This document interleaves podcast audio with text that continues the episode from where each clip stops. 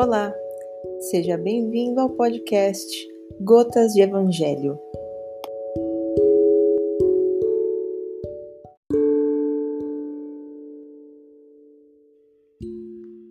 Vamos dar sequência à leitura do capítulo 11.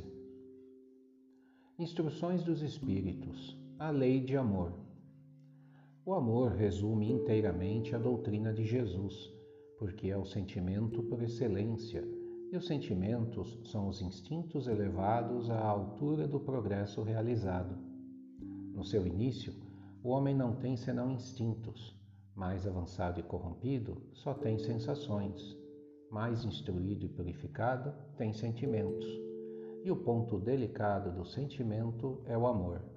Não o amor no sentido vulgar do termo, mas este sol interior que condensa e reúne em seu foco ardente todas as aspirações e todas as revelações sobre-humanas. A lei de amor substitui a personalidade pela fusão dos seres e aniquila as misérias sociais. Feliz aquele que, ultrapassando a sua humanidade, ama com amplo amor seus irmãos em dores. Feliz aquele que ama, porque não conhece nem a angústia da alma, nem a miséria do corpo. Seus pés são leves e vive como que transportado para fora de si mesmo. Quando Jesus pronunciou esta palavra divina, amor, ela fez estremecer os povos e os mártires, ébrios de esperança, desceram ao circo.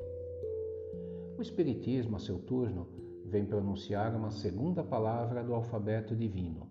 Estai atentos, porque esta palavra ergue a pedra dos túmulos vazios. É a reencarnação, triunfando sobre a morte. Revela ao homem maravilhado seu patrimônio intelectual. Não é mais aos suplícios que ela o conduz, mas à conquista do seu ser, elevado e transfigurado. O sangue resgatou o espírito e o espírito deve hoje resgatar o homem da matéria. Disse eu que no seu início o homem não tem senão instintos, e aquele, pois, em quem os instintos dominam, está mais próximo do ponto de partida que do objetivo. Para avançar em direção ao objetivo, é preciso vencer os instintos em proveito dos sentimentos, quer dizer, aperfeiçoar estes, sufocando os germes latentes da matéria. Os instintos são a germinação e os embriões do sentimento.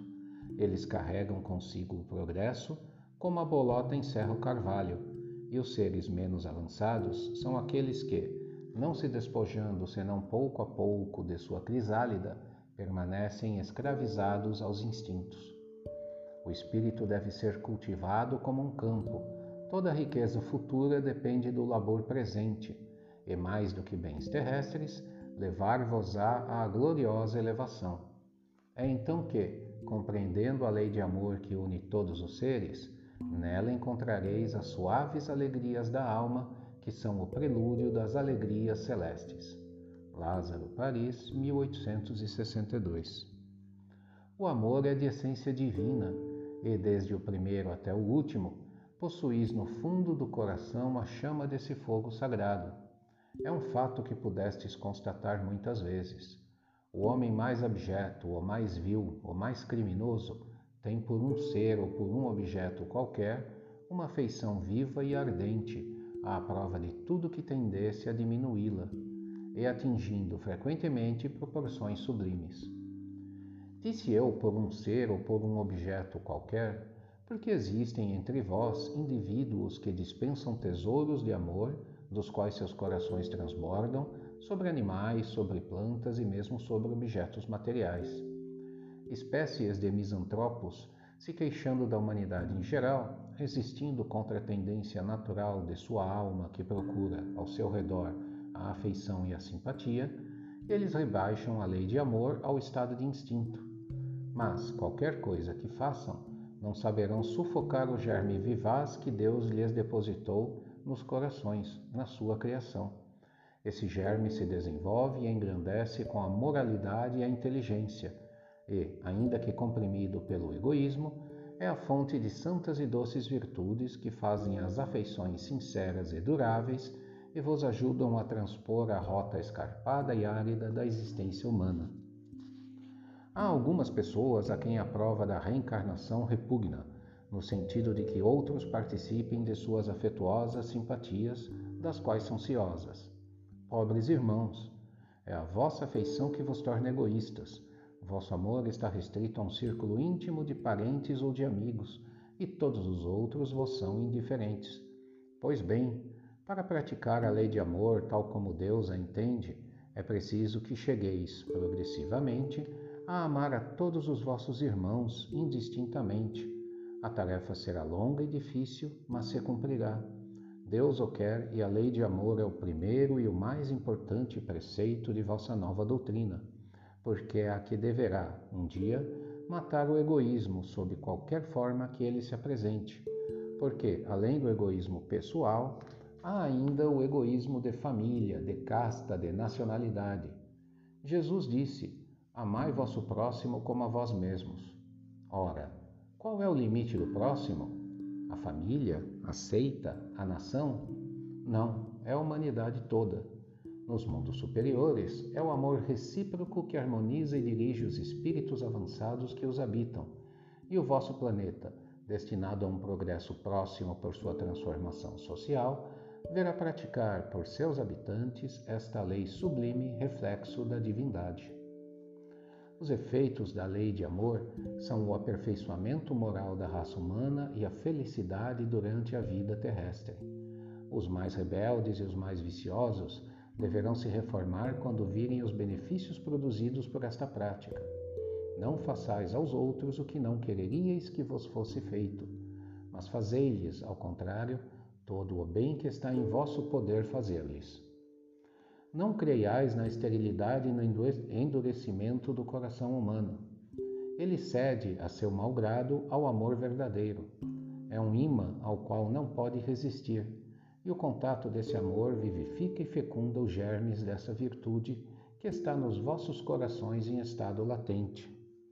A terra, morada de prova e de exílio, será então purificada por esse fogo sagrado e verá praticar a caridade, a humildade, a paciência, o devotamento, a abnegação, a resignação, o sacrifício, virtudes todas, filhas do amor. Não vos canseis, pois, de ouvir as palavras de João, o evangelista. Vós o sabeis que, quando a enfermidade e a velhice suspenderam o curso de suas pregações, ele não repetia senão estas doces palavras: Meus filhinhos, amai-vos uns aos outros. Caros irmãos amados, utilizai com proveito essas lições. Sua prática é difícil, mas a alma delas retira um bem imenso. Crede-me, fazei o sublime esforço que vos peço. Amai-vos e vereis bem cedo a terra transformada e tornar-se um Elísio, onde as almas dos justos virão gozar o repouso. Fenelon Bordels, 1861 Meus queridos condiscípulos, os espíritos aqui presentes vos dizem, por minha voz, amai bastante a fim de ser desamados. Este pensamento é tão justo que nele encontrareis tudo que consola e acalma as penas de cada dia.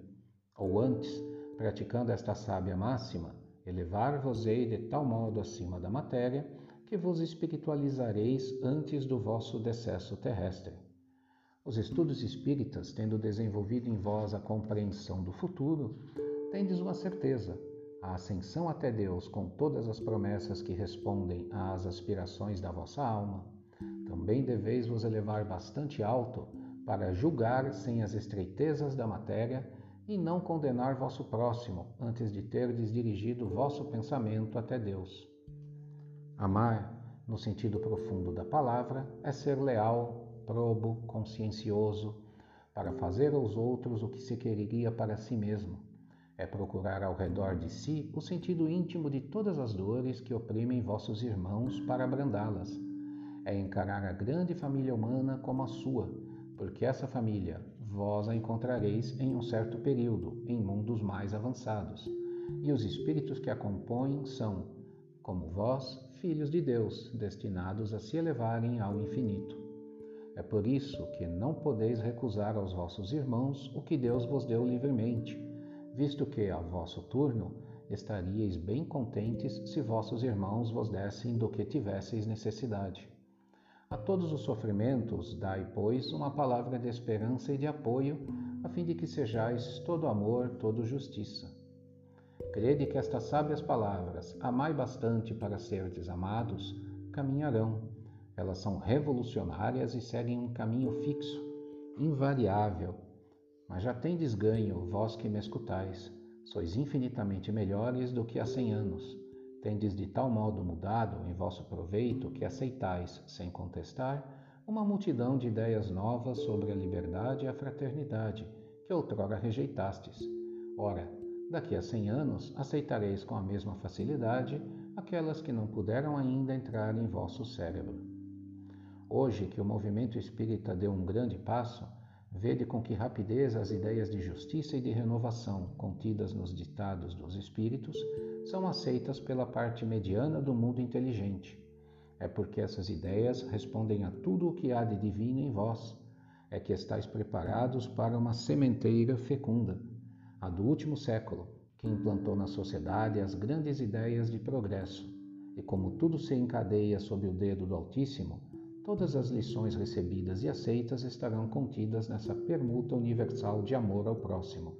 Por ele, os espíritos encarnados, julgando e sentindo melhor, se estenderão as mãos desde os confins do vosso planeta, reunir-se-ão para se entenderem e se amarem, para destruírem todas as injustiças, todas as causas de desinteligência entre os povos.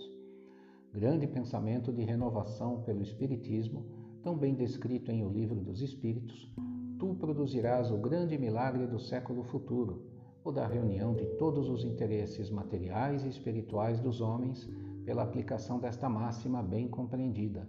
Amai bastante a fim de ser desamados. Sansão, membro da Sociedade Espírita de Paris, 1863. Fizemos então a segunda parte do capítulo 11, que trata muito do amor. Duas palavras que mostram a nossa evolução foram destacadas: o amor e a reencarnação.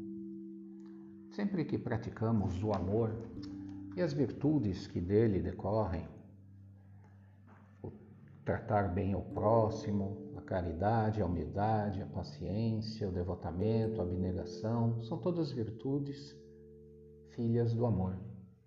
Quando praticamos o amor e suas virtudes, quando praticamos a máxima de fazer aos outros o que queremos que façam para nós, ou de não fazer aos outros o que não queremos que façam para nós, estamos evoluindo.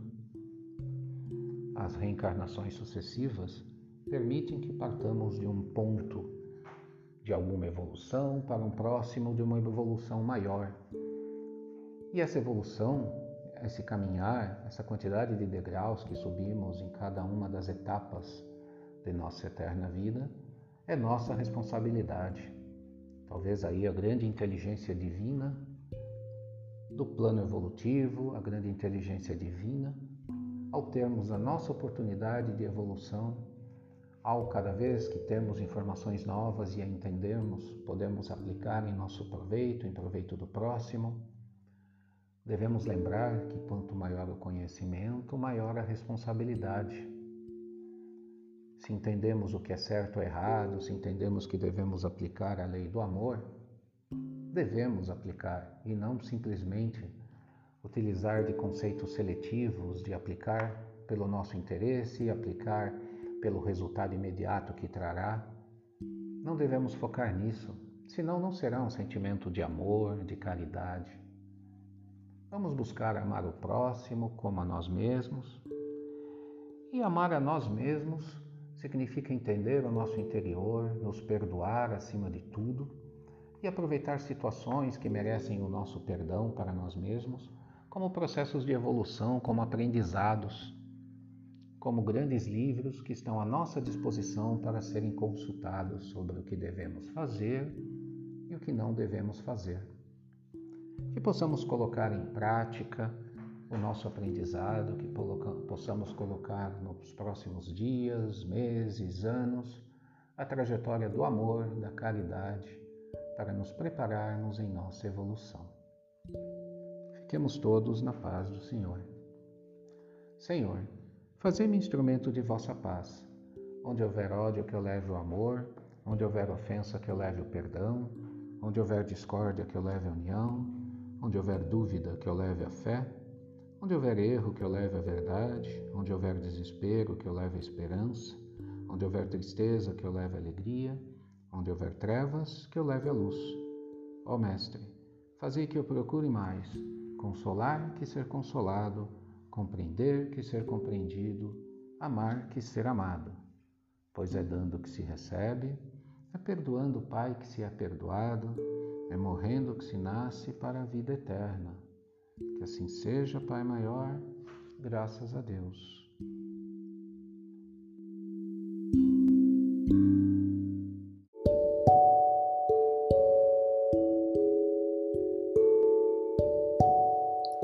Gratidão por ter compartilhado esse momento conosco. Nos vemos no próximo episódio do podcast Gotas de Evangelho.